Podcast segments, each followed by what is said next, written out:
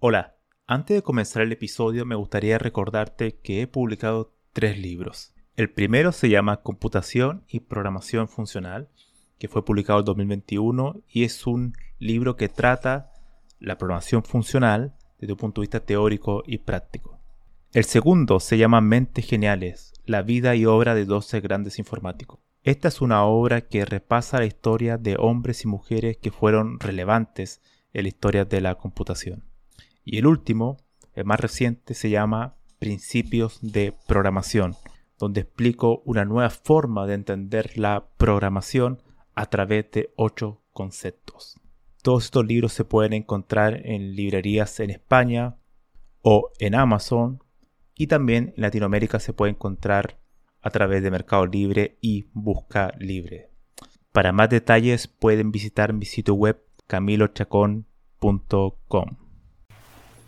Hola a todos, bienvenidos a este nuevo episodio del podcast y en esta ocasión quiero tratar un tema de, la filosofía de la computación, que es un tema que lo he tratado en otras ocasiones, pero ahora quiero hablar un poco más eh, al respecto de cuáles serían las tareas de alguien que quisiera dedicarse a, investigar o hacer trabajo sobre esto.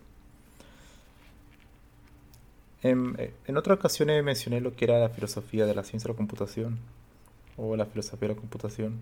Yo lo uso como, como sinónimo. Y bueno, mencioné varias eh, categorías, la ontología, la epistemología, la ética, la axiología, etc. Si las la personas que no saben de eso, bueno, pues hay un episodio del podcast que se, que se llama Filosofía de la Ciencia de la Computación, donde lo pueden escuchar. Ahora bien, la idea de una filosofía X donde X es cualquier tema, en este caso eh, la computación, es, tratar de, es tratar de eh, tomar un punto de vista muy, muy general sobre, el, sobre la computación en este caso. Tratar temas muy generales que van más allá de lo técnico. Es decir, no nos centramos en cómo hacer un algoritmo eficiente o ese tipo de cuestiones, o el aprendizaje de una herramienta, sino más bien nos tratamos de dilucidar eh, de, manera coherente.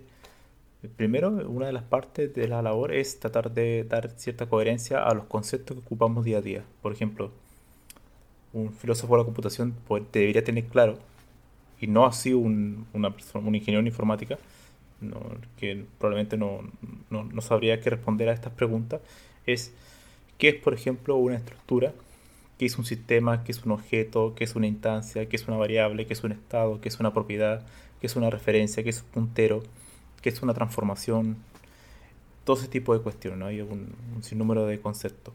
Algunos podrán tener una cierta idea, algunos lo van a asociar, por ejemplo, a algún paradigma, pero la idea de un filósofo de la computación es tener un sistema conceptual donde todos esos conceptos eh, se relacionan entre sí de manera coherente dar claridad al área. Entonces, esto es parecido como cuando alguien, un físico, un físico por ejemplo, puede, mecánica cuántica, quizá no sabe lo que es el espacio, ¿no? o el tiempo, pero él sabe ocupar las ecuaciones, todo tipo de, cálculos matemáticos. Pero un filósofo de la ciencia tiene que tener claro qué es el espacio, qué es el tiempo. Eh, que son conceptos mucho más amplios, mucho más generales. Lo mismo ocurre aquí, ¿no? que es, por ejemplo, un sistema computacional, que es una estructura otro tipo de pregunta interesante es cómo se relaciona la computación, la programación, en este caso, con la matemática. Cómo se relaciona con la ingeniería. Cuáles son los puntos en común. Cómo se relaciona con la ciencia. La computación es una ciencia, es una ingeniería, es una combinación de ambas. Todo ese tipo de cuestiones lo tiene que dilucidar un, filósofo de la computación.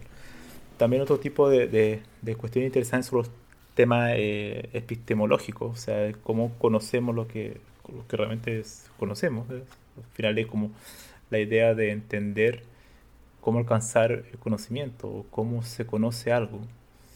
Y en ese sentido hay muchas cuestiones, eh, problemas abiertos. Por ejemplo, mm, cuando uno dice que algo es eficiente en computación, ¿cómo conocemos que algo es eficiente?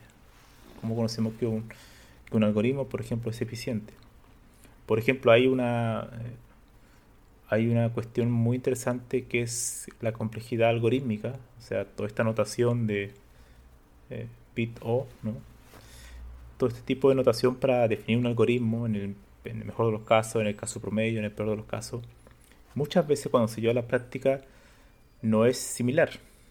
Y eso hay una incongruencia, es decir, entonces la, la tarea de un filósofo de la computación debería ser toda de responder por qué existen esas diferencias, ¿no? porque la parte teórica del algoritmo eh, dice que es eficiente más que otro, por, comparándolo con otro, pero la práctica el segundo es más eficiente. Entonces ahí entran otro tipo de cuestiones, por ejemplo, todo lo que es el, el aspecto del hardware, o sea, una cosa es la parte teórica, otra parte, la otra cuestión es la parte empírica. ¿Dónde se va a ejecutar ese algoritmo? Eh, ¿Sobre qué recurso eh, va a ser distribuido? ¿Cuál es la carga de trabajo de, del CPU? Bueno, etcétera.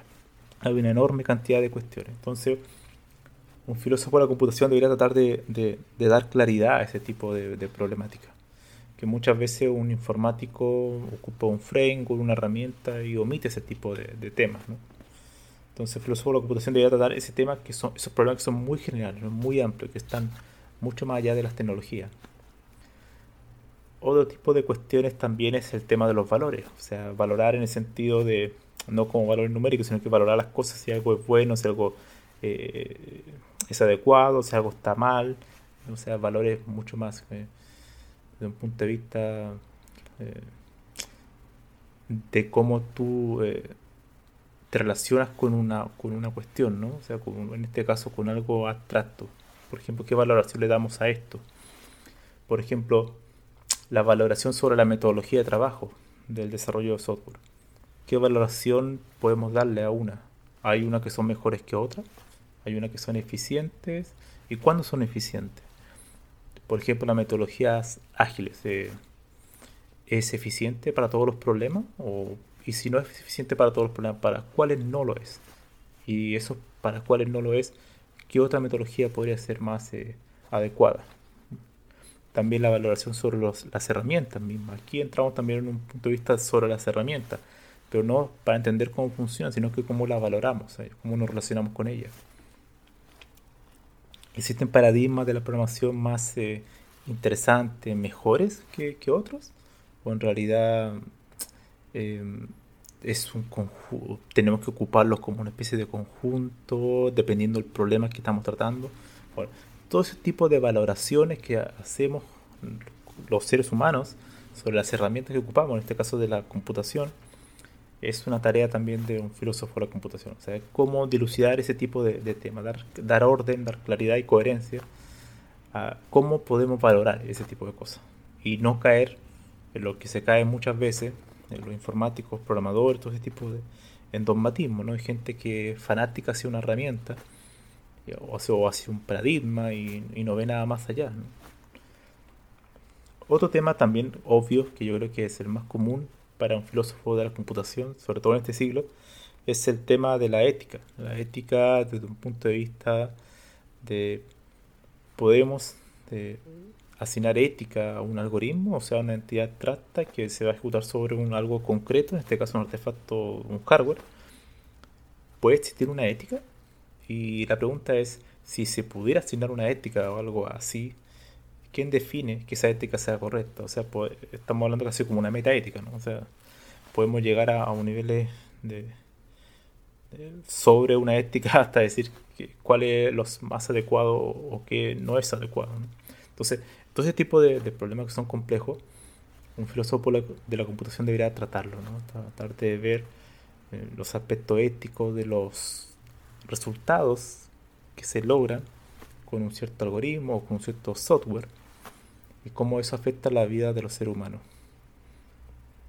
Ahora bien, también hay que, eh, y yo creo que eso es importante, es que cuando uno habla de filosofía de la computación, es tratar de ocupar eh, herramientas formales para expresar las ideas filosóficas. Yo en ese sentido estoy muy de acuerdo, por ejemplo, con Mario Bunge, que es un filósofo de la ciencia, que él trataba los temas de la filosofía, de la física en particular, y los temas filosóficos, pero utilizando un, aparato formal, ¿no? Por ejemplo, lógica matemática, teoría de conjuntos, para explicar sus ideas. Yo creo que eso es importante, porque si no, no esto no, cuando yo me refiero a filosofía de la computación, estoy hablando de ese tipo de filosofía, ¿no? que no rechaza la matemática en sí. No es solamente juntar palabras y dar eh, opiniones ¿no? de cómo podrían ser las cosas, sino más bien eh, dar una cuestión sistemática, ocupando, eh, evitando las ambigüedades. Y una forma de evitar las ambigüedades es explicarlas con, con ocupando herramientas matemáticas y lógicas. Eso para mí es importante, sobre todo en un área como la nuestra, que la lógica es fundamental, es los cimientos de la computación. Tenemos que ser claros en lo que estamos diciendo. Para que no se preste como otro, otro tipo de filosofía, ¿no? que genera subjetividades, nos, distintas personas lo interpretan de diferente manera. Bueno, eso no podría ocurrir aquí. También una de las tareas fundamentales para hacer todo esto, un filósofo de la computación, es tener conocimiento de la historia de su campo. Eso es algo que muchos informáticos no, no tienen idea. Por ejemplo, si uno le nombra muchos ganadores del ACM, Turing Award, que es como el Nobel de, la informática, probablemente nadie sepa quiénes son. Algunos lo van a conocer, pero de manera eh, derivada, en el sentido de que alguna herramienta que creó esa persona, pero no saben por qué la creó o que esa persona lo creó, de hecho, no, no lo saben. Por ejemplo, personajes como John McCarthy, Leslie Lamport, Dijkstra probablemente sí lo conozcan porque es más conocido. Em, pero Alan Turing quizás también lo vayan a conocer. Pero Tony Hoare, eh, Nick, Niklaus Queer, etcétera, y, muchas otras personas más. Eh, Alonso también. Probablemente no sepan quiénes son. Entonces, la idea de que alguien que se quiera dedicar a filosofía de la computación es también tener un, un conocimiento de la historia de su área. Que además es una historia Mm, reciente, en el sentido de la computación nace en la primera parte del siglo XX. A pesar de que han habido estudios históricos que mencionan la computación como algo mucho más antiguo, para mí la computación nace con la llegada de lo digital, lo, del aparato digital. Ahí es el surgimiento de la, de la computación junto con los modelos computacionales de la primera parte del siglo XX el trabajo de Alan Turing, Alonso Chur, Kurt Gödel y todo ese tipo de, lógicos matemáticos que trabajaron en, en, esa, en esos modelos ¿no? para, para demostrar lo que es computable o no. Entonces, claro, la idea es, es poder atacar problemas muy generales, no tan cercanos a la herramienta, pero que le permitan por ejemplo, a un ingeniero en informática leer algún escrito de un filósofo de la computación, por ejemplo, y en tratar de entender mejor su área, darle, darle mayor claridad y herramientas a su trabajo. Porque si no, va a vivir constantemente ocupando conceptos de manera errónea, va a hacer malas valoraciones sobre las cosas que utiliza día a día, va a caer probablemente en el fanatismo sobre una herramienta u otra, no va a entender, por ejemplo, cuáles son los límites de la computación, cómo se relaciona la computación con otras áreas, va a vivir aislado en su mundo de herramientas y de código. Entonces, el filósofo de la computación es alguien que ataca problemas generales, pero que a su vez está informado de lo que ocurre con otras áreas, por ejemplo, con la matemática, con la ciencia, eh, cuestiones como, por ejemplo, la biología, cómo se relaciona la computación con la biología, cuáles son los algoritmos que son útiles para para resolver el problema de la, de biología, el tema del tratamiento del algoritmos que tratan cuestiones como, por ejemplo, la secuencia de ADN. Hay muchos ahí tipos de algoritmos que son muy útiles para eso. La bioinformática, como se llama. También lo que se conoce como la computación científica, en el sentido de ocupar herramientas computacionales para crear modelos, simulaciones físicas. Cómo se ocupa también la informática en en carreras de humanidades, de lingüística, todo ese tipo de cosas, cómo puede servir la informática como una herramienta para, para mejorar el trabajo de esas áreas. Bueno, un filósofo de la computación debería estar al tanto de eso y tener una visión general sobre aquello. Eso son algunas de las cosas de las que un de las que yo veo que un filósofo de la computación debería saber, ¿no? Obviamente también tiene que tener un cierto conocimiento en filosofía, ¿no? Desde los griegos hacia adelante, para poder ocupar eh, algunas ideas de, de, esos filósofos en aspectos de, de, la informática, de la computación, en pos de obtener esa claridad y orden, ¿no? O sea, al final es tratar de dar, de construir un sistema, ¿no? Yo creo que es importante, construir un sistema que permita el día de mañana un técnico. Adentrarse a estos, a estos escritos de alguien que se dedica a esto y que pueda mejorar su trabajo, al final es eso, que pueda y darle una mayor amplitud a su pensamiento, no, encerrarse en, una, en un pequeño apartado totalmente aislado del mundo, que es muy característico en informáticos, son muy carentes de una visión general de las cosas, ¿no? No, no, se preocupan de cosas generales y yo creo que son muy importantes, sobre todo en este siglo, con el surgimiento de la inteligencia artificial, donde ya los algoritmos no van a ser solamente utilizados en software para aplicaciones de uso cotidiano, sino que van a ser utilizados en software donde la vida incluso de las personas va a estar en juego. Entonces eso es muy importante. Y ahí entran temas éticos, temas de valoración, temas morales, temas ontológicos, temas epistemológicos y de todo tipo. ¿no? Eso yo creo que es fundamental. Y eso era un poco lo que quería tratar en este episodio, que es algo relativamente nuevo. No hay muchos libros para recomendar sobre esto, porque es un área que está en desarrollo. Solamente hay algunos libros en inglés, en español no hay nada. Nada que sea valorable en realidad. Hay algunos libros que tratan de inteligencia artificial, temas éticos, con la informática, pero yo hablo un poco más allá, temas casi de ontología, por ejemplo, no hay nada, de epistemología tampoco.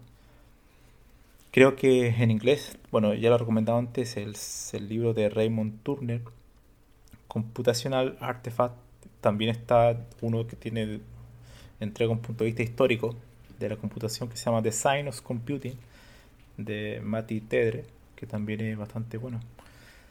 Y hay otros más que todavía no, no lo menciono porque lo estoy leyendo, que salieron hace un año, pero que no son específicamente de, filosofía de la computación, pero sí trata, trata una idea muy general, o sea, el fundamento de la computación, cuáles son las, las áreas fundamentales de la computación y cómo se relacionan. Que ahí puede ser un, un, cultivo de ideas para crear una filosofía de la computación, ¿no? que, que lo considero algo muy, muy interesante. Eso sería este episodio. Espero que les haya gustado. Al final es una forma de hablar un poco de la gente, la gente que no tenía idea de lo que es la filosofía de la computación. Bueno, ya tendrá un poquito más de, de nociones sobre eso. Y cualquier cosa me pueden hacer llegar sus comentarios, sugerencias, críticas a mi correo electrónico. Así que nos vemos.